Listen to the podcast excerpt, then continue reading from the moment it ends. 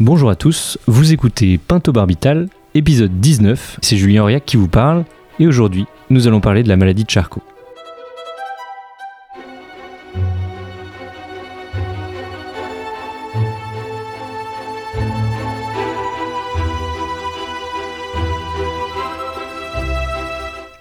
Et j'accueille aujourd'hui Pierre-François Prada. Pierre-François Prada, vous êtes neurologue à l'hôpital de la Salpêtrière à Paris, coprésident du comité scientifique de l'Association pour la recherche sur la SLA, la RSLA, et vous avez accepté de parler au micro de Pinto Barbital. Tout d'abord, bonjour et merci beaucoup. Bonjour. Aujourd'hui, nous allons discuter d'un sujet grave, d'une maladie qui fait souvent peur. Elle fait d'autant plus peur qu'elle fait l'objet d'une couverture médiatique assez exceptionnelle. Il s'agit de la maladie de Charcot ou SLA pour sclérose latérale amyotrophique, souvent avancée comme l'exemple clé justifiant la légalisation de l'euthanasie, puisque cette maladie ne rentre que partiellement dans le cadre de la loi de 2016 autorisant une sédation profonde et continue jusqu'au décès pour les patients dont le pronostic vital est engagé à court terme, ce qui n'est pas le cas de la majorité des patients atteints de SLA. Alors, dans cet entretien, j'aimerais d'abord, dans une première partie, vous entendre, Pierre-François Prada, sur cette maladie, qui est la plus courante des maladies rares, mais qui est rarement bien connue. Dans une seconde partie, on se penchera sur les problèmes spécifiques qu'elle pose quant à la légalisation de l'euthanasie. Alors, tout d'abord, Pierre-François Prada, la SLA est une maladie que vous connaissez bien. Est-ce que vous pourriez nous dire comment elle se déclare et en quoi elle consiste, du point de vue du cerveau par exemple? Alors, il y a, un point essentiel par lequel euh, je voudrais euh, débuter cette euh, discussion parce qu'en fait, il va conditionner beaucoup de choses dans les points dont on pourrait parler sur la problématique de fin de vie. C'est que justement, quand on dit la SLA, c'est une approximation. Et on considère maintenant qu'il existe des SLA. En fait, il y a un niveau de complexité dans le déterminisme biologique et les types évolutifs de la maladie qui sont très différents d'un patient à l'autre. C'est un premier niveau euh, de complexité qui euh, n'apparaît pas dans le discours euh, autour de la SLA tel qu'il est, je dirais, propagé par les médias. L'autre niveau, c'est l'écart abyssal qui existe entre la réalité euh, biologique et clinique euh, de cette maladie telle qu'on la connaît euh, dans l'état actuel de la science et les représentations sociales autour de cette maladie. Et pour l'illustrer d'ailleurs, dans les dans la littérature anglo-saxonne, on différencie disease qui est la maladie euh, elle-même, donc au sens biologique et clinique, et euh, sickness, qui est euh, la maladie au sens de sa représentation sociale, économique et politique. Alors on n'a pas cette distinction dans la langue française, mais elle est pourtant essentielle. Il existe un écart très important entre la réalité euh, de la maladie, donc le disease, et euh, sa représentation euh, sociale, donc sickness, et que ça a une influence majeure sur la, perception de la maladie et dans les conséquences qui peuvent être prises des décisions au niveau de la loi, de la politique et également de l'économie. Alors, SLA, sclérose latérale amyotrophique ou maladie de Charcot, euh, qu'est-ce que signifie sclérose latérale et amyotrophique, puisque en fait les trois mots mm. sont incompréhensibles pour le commun des mortels. Oui, alors c'est euh, un terme qui vient de, la méthode euh, anatomo-clinique telle qu'elle était pratiquée par les, neurologues de l'ère de Charcot, qui a décrit euh, la maladie, c'est-à-dire qu'on comparait des symptômes aux lésions telles qu'elles étaient euh, observées euh, en autopsie. Donc ça a été une avancée importante pour la classification des maladies, mais depuis ça a beaucoup progressé dans le justement l'individualisation des maladies. C'est peut-être quelque chose dont on pourrait parler après. Alors sclérose latérale amyotrophique, sclérose c'est un terme en fait euh, très général de neuropathologie qui euh, désigne euh, la souffrance d'un tissu, une souffrance avec des aspects de un peu cicatriciels, de sclérose. Enfin, c'est des, termes qui viennent de l'observation microscopique avec les outils qu'on avait euh, à l'époque. Euh, l'amyotrophie, alors amyotrophie c'est un terme euh, médical qui veut dire simplement la diminution du, volume des muscles et ça c'est vrai que c'est une manifestation clinique importante de la maladie. et latérale, alors parce que il y a une dégénérescence dans les parties latérales de la moelle épinière. Alors, c'est quoi le premier symptôme de la SLA On distingue deux formes. Alors la première, euh, qui est majoritaire, on l'appelle la forme de début euh, spinale. Spinale, ça veut dire euh, moelle épinière. Et elle va se manifester par l'apparition progressive et insidieuse d'un déficit moteur qui peut toucher les membres inférieurs ou les membres supérieurs, le plus souvent de façon asymétrique, et qui s'accompagne aussi d'une amyotrophie. Donc ça, c'est 70% euh, des cas. Et puis, dans 30% euh, des cas, euh, la maladie va débuter par une difficulté à articuler. On appelle ça la, dysarthrie. Donc, c'est pas un problème de langage, mais c'est un problème d'articulation de la parole. Euh, et euh, des troubles de la déglutition avec euh, des, fausses routes qui apparaissent généralement après les troubles de la parole. Pour qu'on se représente un petit peu, dans l'imaginaire collectif, il y a un patient atteint de, de, SLA qui est extrêmement célèbre, qui était Stephen Hawking. Est-ce qu'il était plutôt sur une forme spinale ou sur une forme bulbaire? Euh, et, euh, et est-ce que aussi parfois il y a des formes qui sont difficiles à distinguer entre les deux ou est-ce que le distinguo entre les deux formes est facile à faire? Ça fait deux questions en une. Oui, alors en fait, euh, quand je parle de forme bulbaire et de forme spinale, il s'agit du début des symptômes.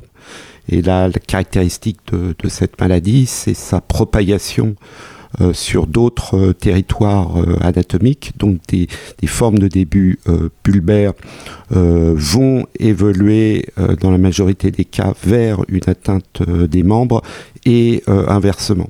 Alors concernant euh, Stephen Hawkins, alors qui est effectivement un cas euh, connu et quand même assez euh, exceptionnel, ça va être débuté par une, atteinte des, membres inférieurs, puis une, généralisation du déficit moteur. Du point de vue du pronostic vital, comment est-ce que les deux formes de la maladie se distinguent?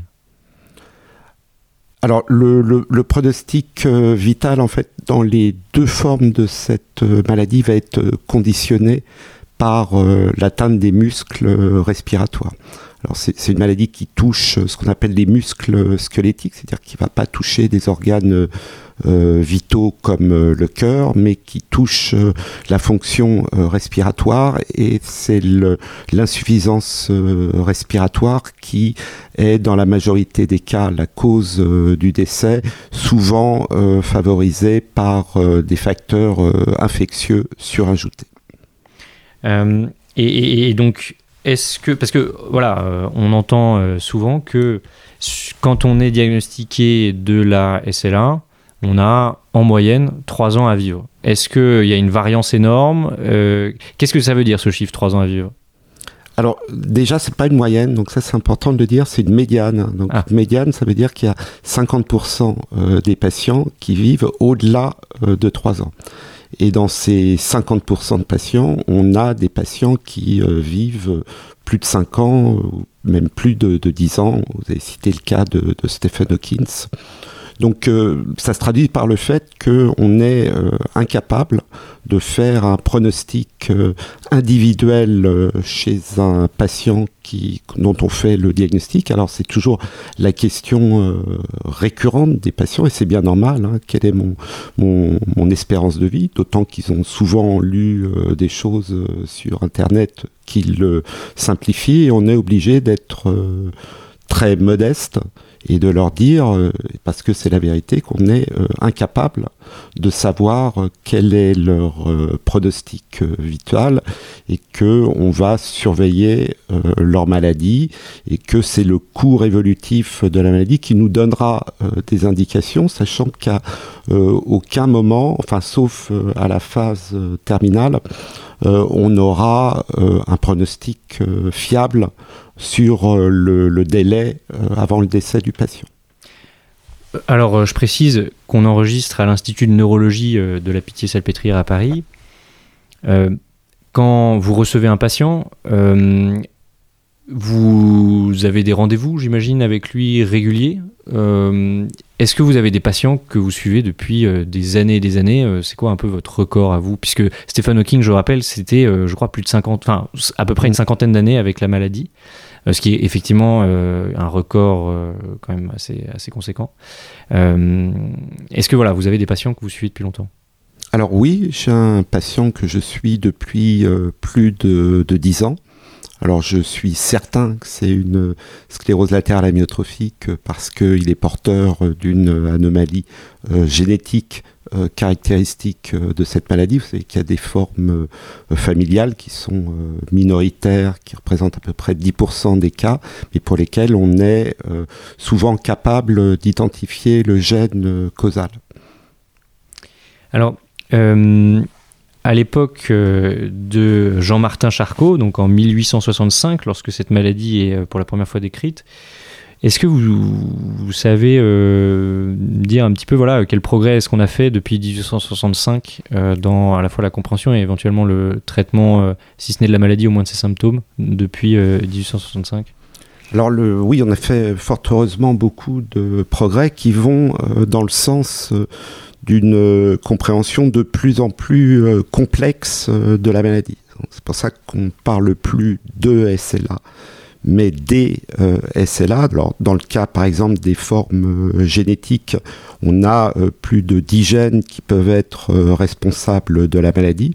D'ailleurs, dans ces cas génétiques, euh, on peut avoir aussi dans, au sein de la famille euh, des maladies de présentation différentes, hein, ce qui souligne encore une fois l'hétérogénéité de la maladie, même quand on a un facteur causal bien identifié parce que cette, cette génétique elle interagit aussi avec des facteurs environnementaux donc euh, en fait, on a euh, démembré cette euh, maladie. C'est le cas de beaucoup de maladies neurologiques suivant des mécanismes biologiques différents. Alors j'ai parlé de la génétique. Donc on parle de maladies liées à un gène particulier. ce gène d'ailleurs peut donner d'autres manifestations cliniques, par exemple une démence. Euh, c'est bien pour ça que on utilise des termes comme le spectre euh, de, la SLA ou bien de continuum avec euh, d'autres pathologies neurodégénératives. Donc ça, c'est un progrès qui va dans le, dans le sens d'une meilleure compréhension des, des, mécanismes biologiques, même si ça reste encore un puzzle qu'il est difficile d'assembler, ce qui explique le, les difficultés qu'on a à trouver des, traitements qui vont cibler une voie biologique euh, prioritaire. On a euh, progressé sur le, traitement euh, avec des traitements neuroprotecteurs. Ça, on a un médicament qui s'appelle le, le, alors qui n'a pas un effet majeur, mais qui est une preuve, en tout cas, de la possibilité de ralentir cette maladie et on l'espère dans le futur de pouvoir la stabiliser, ce qui en ferait en fait une maladie euh, chroniques, comme euh, d'autres euh, maladies que on, traite sans guérir, mais qu'on arrive à maintenir dans un état stable pour le, patient. Donc ça, c'est un, progrès thérapeutique important. Et puis un autre progrès très important est l'arrivée de traitements par thérapie génique qui là cible directement euh, la cause de la maladie, cible euh, l'anomalie euh, génétique.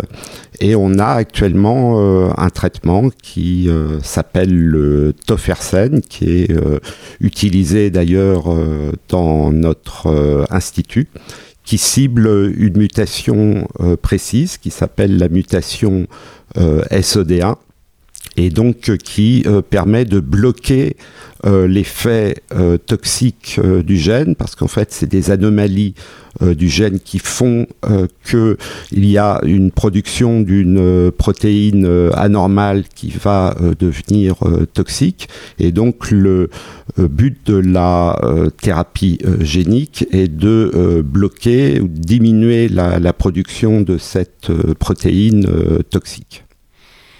Alors, la deuxième partie du XXe siècle euh, marque euh, en médecine l'essor de cette spécialité qui est la réanimation et avec elle euh, de tout un tas d'instruments, par exemple les respirateurs artificiels à partir de 53-54. Est-ce que l'apparition des respirateurs artificiels a changé la donne étant donné que ce qui tue dans la SLA, c'est l'arrêt respiratoire consécutif de la myotrophie du diaphragme? Alors oui, vous avez tout à fait raison. Euh, c'est des technologies qui ont euh, beaucoup euh, progressé avec des appareils qui sont de moins en moins encombrants et de plus en plus faciles à utiliser, qui sont utilisés au domicile du patient. Et ça a eu un effet, alors à la fois pour l'allongement de la survie des patients, mais également pour leur qualité de vie. Donc euh, c'est euh, quand on parle justement de maladie euh, incurable, c'est une maladie traitable. Et l'essor de ces technologies associées à des structures spécialisées, les centres de, référence qui sont capables de les mettre en œuvre de façon optimale euh, que ces, progrès ont été euh, obtenus et ils sont euh, extrêmement significatifs. Et si je comprends bien, il peut y avoir donc un respirateur qui va aider la personne à, respirer et un respirateur qui va peut-être remplacer sa capacité à respirer. J'ai cru comprendre qu'il y avait différents types de respirateurs. Est-ce que c'est ça que vous, c'est à ça que vous faites référence quand vous dites bah, un respirateur au domicile du patient qui peut aider à respirer, tout ça euh, tout à fait. Alors, on parle en fait de, ventilation euh, non invasive. Hein. C'est ce dont on a parlé sur les masques que le patient euh, va mettre lui-même, ou bien s'il a une capacité motrice qui ne permet pas, va être mis en place par un aidant. Et si on est d'ailleurs sur une problématique, euh, c'est les questions qu'on va apporter euh, de fin de vie, c'est euh, un dispositif que le patient peut décider d'arrêter. Et donc on a tous les dispositifs légaux grâce à la loi CLES, l'EDT, pour euh, faire en sorte que euh, si le patient décide d'interrompre euh, la ventilation non invasive, on peut l'encadrer par des, approches de médecine palliative avec des sédatifs qui permettent que cela se fasse sans souffrance. Donc ça, c'est la respiration non invasive qui est faite de façon courante dans les centres SLA. Et puis, c'est vrai qu'il y a un autre mode de, ventilation, alors qu'on appelle euh, ventilation euh, invasive, qui est euh, la trachéotomie. Alors pour simplifier, c'est faire un petit trou au niveau de, la trachée et de ventiler par un appareil de, ventilation, donc qui va insuffler de l'air. Hein, c'est pas de l'oxygène, c'est de l'air. Euh, et euh, là, effectivement, on est sur quelque chose de beaucoup plus euh, contraignant pour les patients. Alors, à la fois pour supporter ce, type de, ventilation, et également par la nécessité d'avoir des, des, ressources euh, suffisante euh, au domicile pour assurer une euh, surveillance continue. et c'est quelque chose qui peut être tout à fait limitant.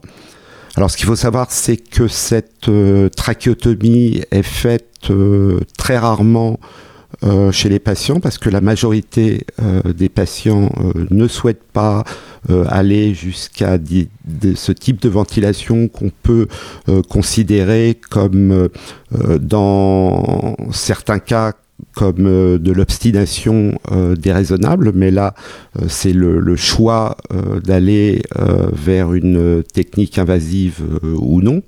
Parce que si, si je vous interrompre deux secondes, c'est la différence entre l'une et l'autre, euh, parce que bon, il y en a une qui, à l'évidence, est quand même plus pratique, euh, facile que l'autre, la non-invasive. Qu'est-ce qui fait qu'à un moment, on se sent obligé de passer de la non-invasive à la invasive? Alors, parce qu'il y a un moment donné où la ventilation non-invasive peut ne plus être euh, suffisante. Alors, pour différentes raisons, parce que l'adaptation du masque peut devenir euh, problématique avec des problèmes de fuite euh, ou des problèmes d'autres problèmes euh, techniques et surtout parce que eh elle devient insuffisante pour assurer la fonction respiratoire avec un problème qui est important dans la maladie qui est celui de l'encombrement c'est-à-dire que le, le, patient peut plus évacuer les sécrétions et cela, même si on ventile, euh, ça ne permet pas euh, d'assurer euh, l'oxygénation des tissus. c'est-à-dire qu'il s'étouffe avec sa propre salive, qu'il ne peut plus avaler avec ses muscles atrophiés, c'est ça? Alors c'est parce que les muscles expiratoires ne permettent plus d'expulser les sécrétions et que effectivement ces sécrétions vont être favorisées alors par les troubles de la déglutition, effectivement l'inhalation euh, de la euh, salive et puis souvent par des facteurs euh, infectieux qui sont associés avec des, des infections bronchiques qui peuvent être chroniques ou dans certains cas se manifester par des pneumopathies plus graves et qui sont également un facteur de, de, décès chez les patients. Alors, mais qui, qui choisit donc Enfin, je veux dire euh, enfin, avec cette trachéotomie et cette respiration invasive, techniquement, est-ce que un malade atteint de SLA pourrait vivre, euh, je dirais, euh, autant de temps qu'il lui resterait à vivre s'il n'avait pas la SLA alors, il peut vivre plusieurs années avec cette ventilation par trachéotomie. Alors, euh, il y a un moment donné où il va y avoir des, complications, alors qui sont liées euh, à la ventilation euh, elle-même, avec des phénomènes d'encombrement qui peuvent plus être contrôlés, même avec des, des, aspirations régulières, et puis des problèmes secondaires à l'alitement, qui sont par exemple les euh, les embolies euh, pulmonaires et puis toujours les, risques infectieux chez des patients qui sont en état de, fragilité euh, immunitaire. Donc c'est vrai que ça peut permettre une une survie prolongée de, plusieurs années, alors dans des conditions qui sont très particulières, hein, qui sont des conditions qu'on peut considérer comme assez extrêmes, mais qu'il euh, y a un moment donné où euh, les, phénomènes seront plus euh, contrôlés. Vous avez mentionné ces patients qui sont donc sous dispositif de, support, en l'occurrence la ventilation artificielle, qu'elle soit invasive ou non invasive. À ces phases-là de la maladie, est-ce que aussi, on peut mettre en place une sonde entérale ou est-ce que finalement le patient peut arriver à se nourrir correctement? Enfin, est-ce que les muscles qui commandent la déglutition font pas aussi qu'on est obligé de mettre en place une alimentation artificielle? Alors à ce stade, oui. c'est dans la majorité des cas une trachéotomie avec une nutrition artificielle, alors avec ce qu'on appelle une gastrostomie. Alors ce qu'il faut savoir, c'est que euh, la gastrostomie peut être euh, nécessaire, euh, en tout cas proposée aux patients avant ce stade d'insuffisance respiratoire chez les patients qui ont des formes qui touchent particulièrement les muscles de la déglutition. on dit souvent que la maladie de Charcot provoque un syndrome d'enfermement, dit aussi locked-in syndrome. Qu'est-ce que c'est que ce syndrome? Alors c'est un syndrome qui, euh, ben, comme le terme syndrome euh, le, sous-entend, euh, peut être lié à d'autres maladies, comme des accidents vasculaires cérébraux qui touchent le tronc cérébral. Ça désigne un état où la motricité des membres n'est plus possible, mais où le patient garde des fonctions intellectuelles tout à fait conservées et garde la possibilité d'avoir des mouvements euh, oculaires. Alors, dans la, dans la SLA, il y a une particularité justement, c'est que euh, cette euh, maladie préserve les, la motricité oculaire, notamment au début de la maladie, même à des stades plus avancés. Euh, sachant que euh, elle peut euh, toucher cette motricité quand même à des stades tardifs quand les patients ont une trachéotomie, donc ont des survies prolongées. Donc ce qui effectivement va poser la problématique de, la communication dans cette maladie qui est absolument centrale dans, la, dans la qualité de vie.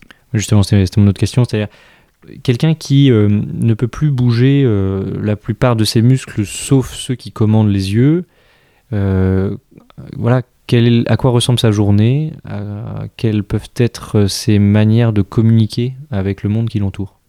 Alors techniquement, il existe des, solutions alors qui vont du low-tech à l'high-tech.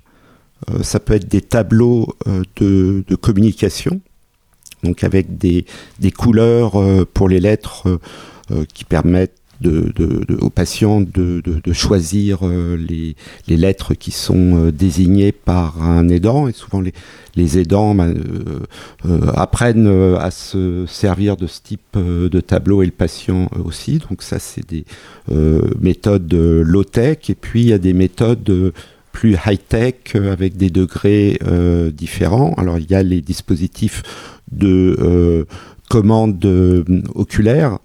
Donc, euh, on peut citer encore une fois l'exemple de Stephen Hawkins, où les, les, les, les, mouvements oculaires vont être reliés, alors soit à un ordinateur qui va euh, écrire euh, ce que le, patient euh, veut dire, ou bien même des systèmes de, synthèse vocale. Et puis il y a l'ouverture maintenant vers encore le plus high-tech, qui sont les, interfaces cerveau-machine, qui sont actuellement sur le plan technologique en train de, progresser de façon exponentielle.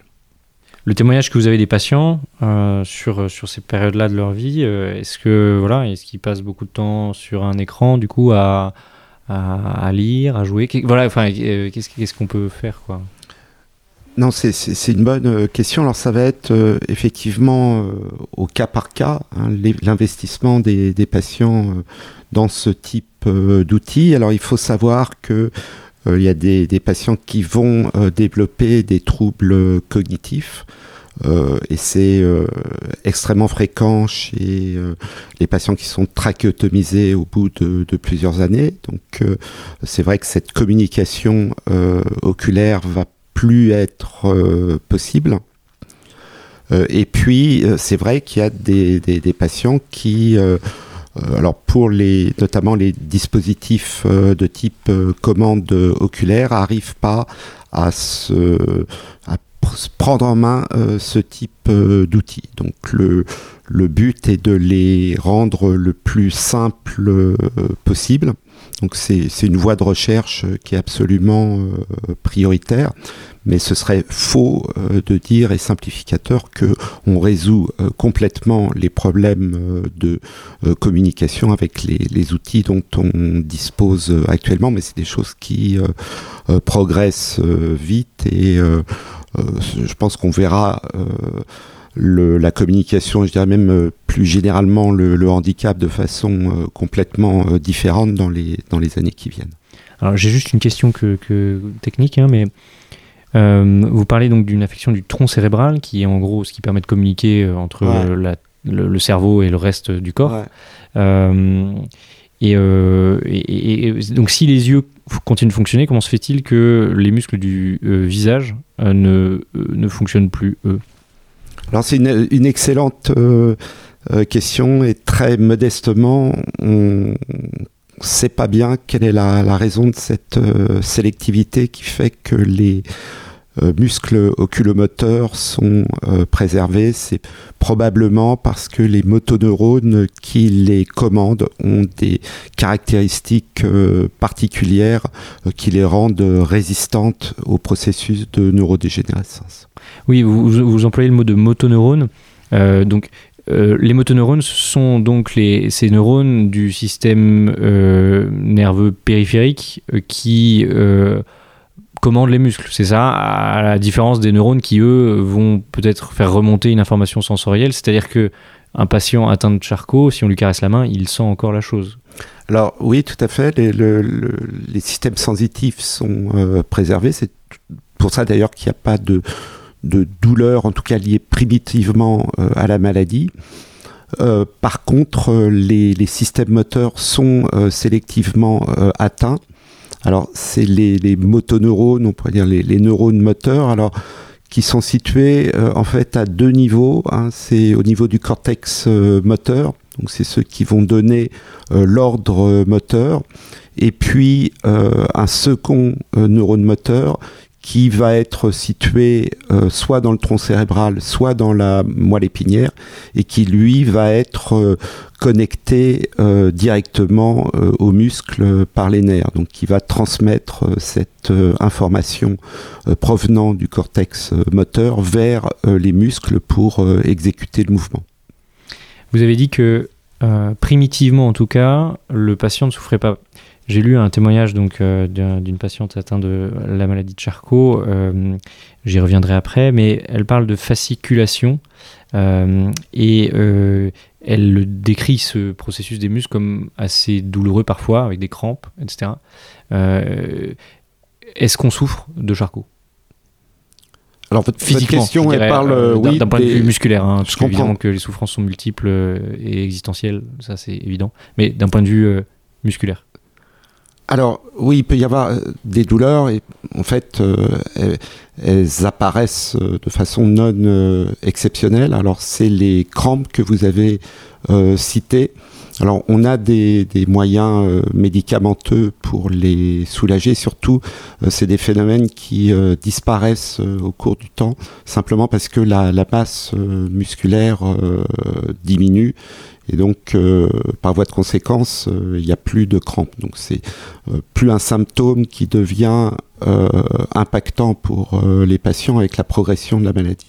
Alors, les douleurs elles, peuvent exister. C'est des douleurs qui sont secondaires à l'immobilité. Hein. C'est-à-dire des douleurs qu'on appelle des douleurs d'immobilisation, qui ne sont pas directement euh, lié euh, au processus euh, biologique de la maladie, mais la, conséquence de son impact sur la trophicité des muscles, sur les, tendons, et d'où l'importance d'une kinésithérapie très régulière et puis l'importance aussi d'avoir des structures alors de, de, dans, la douleur et notamment donc euh, grâce aux, spécialistes des soins euh, palliatifs. Donc euh, c'est des douleurs qu'on arrive à maîtriser. Alors ça peut demander du temps d'adaptation de, des posologies. Mais c'est contrairement à d'autres pathologies dont on parle beaucoup pour les questions de, fin de vie, c'est pas les douleurs qui rentrent dans cette problématique de, décision autour, de, autour de la fin de vie. Vous avez mentionné justement les soins palliatifs, les spécialistes de soins palliatifs. Euh, est-ce que, en fait, un patient il entre dans votre bureau, euh, est-ce que vous vous occupez, euh, je dirais, de la maladie d'un point de vue neurologique hein, On est à l'Institut de neurologie. Et ensuite, est-ce qu'il y a quelqu'un d'autre qui s'occupe justement de son ressenti, notamment au niveau de l'organisation des soins, style kinésithérapie, etc. Ou comment, très concrètement, dans, la semaine d'un patient, ça se passe ça, par quel spécialiste il passe et, euh, et où est le spécialiste de soins palliatifs euh, Est-ce qu'il vient dans l'institut Enfin, voilà, matériellement, comment ça se passe alors, euh, vous soulevez un point essentiel qui est que le, neurologue a un rôle, bien sûr, essentiel dans le, diagnostic, mais ensuite, dans la, la prise en charge, c'est vraiment une équipe multidisciplinaire. Donc, c'est le, vraiment le, le progrès euh, important qui a été fait dans cette euh, euh, maladie avec la mise en place de centres de référence. Donc on va avoir des kinésithérapeutes, des ergothérapeutes, un psychologue. Euh, le, la nécessité d'avoir la complémentarité euh, avec euh, les spécialistes de, de, soins palliatifs, elle va se faire au cas par cas, suivant l'évolution des, des, symptômes.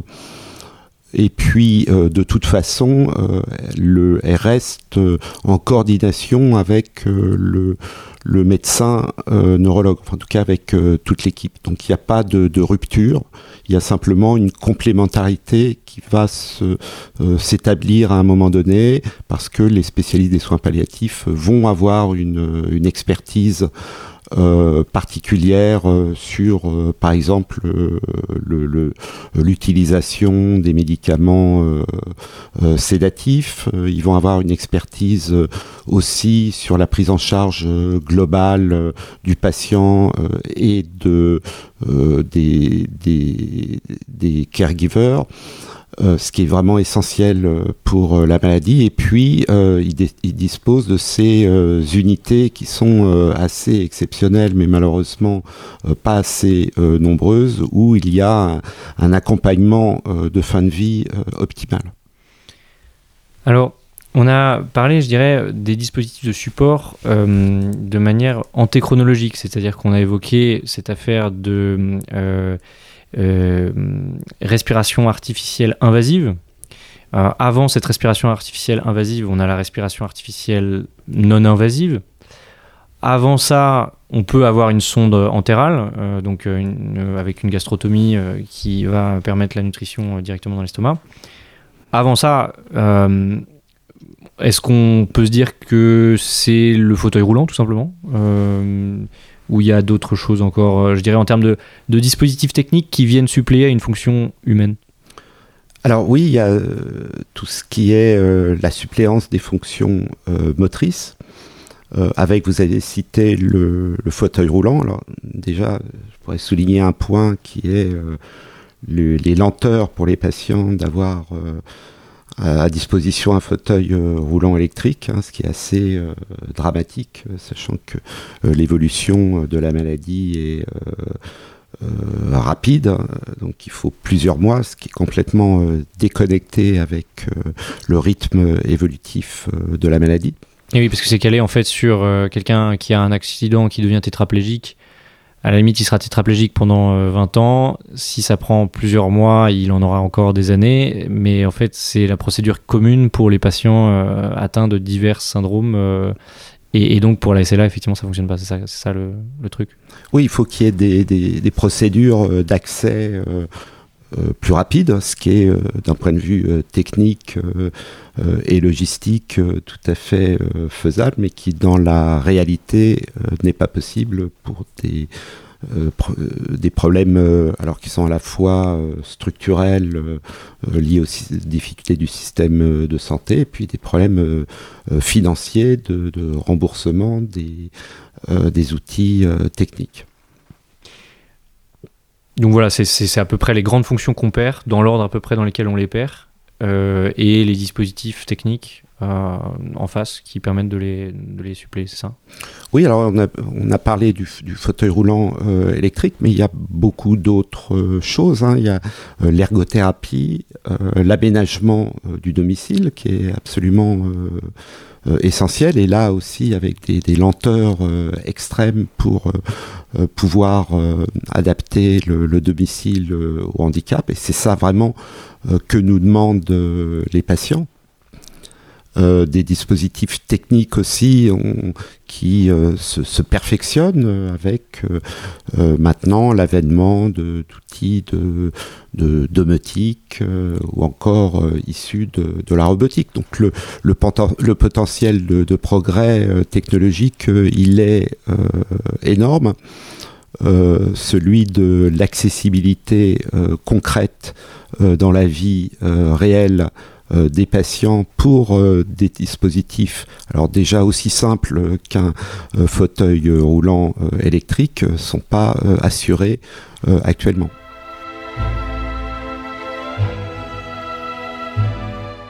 Et voilà, c'était la fin de cet épisode numéro 19 avec Pierre-François Prada, spécialiste de la maladie de Charcot. Et puis, dans l'épisode suivant, l'épisode 20, on écoutera encore Pierre-François Prada nous parler cette fois-ci plutôt des problématiques particulières de la fin de vie des personnes atteintes de la maladie de Charcot et de ce que la légalisation possible du suicide assisté ou de l'euthanasie pourrait changer à son métier.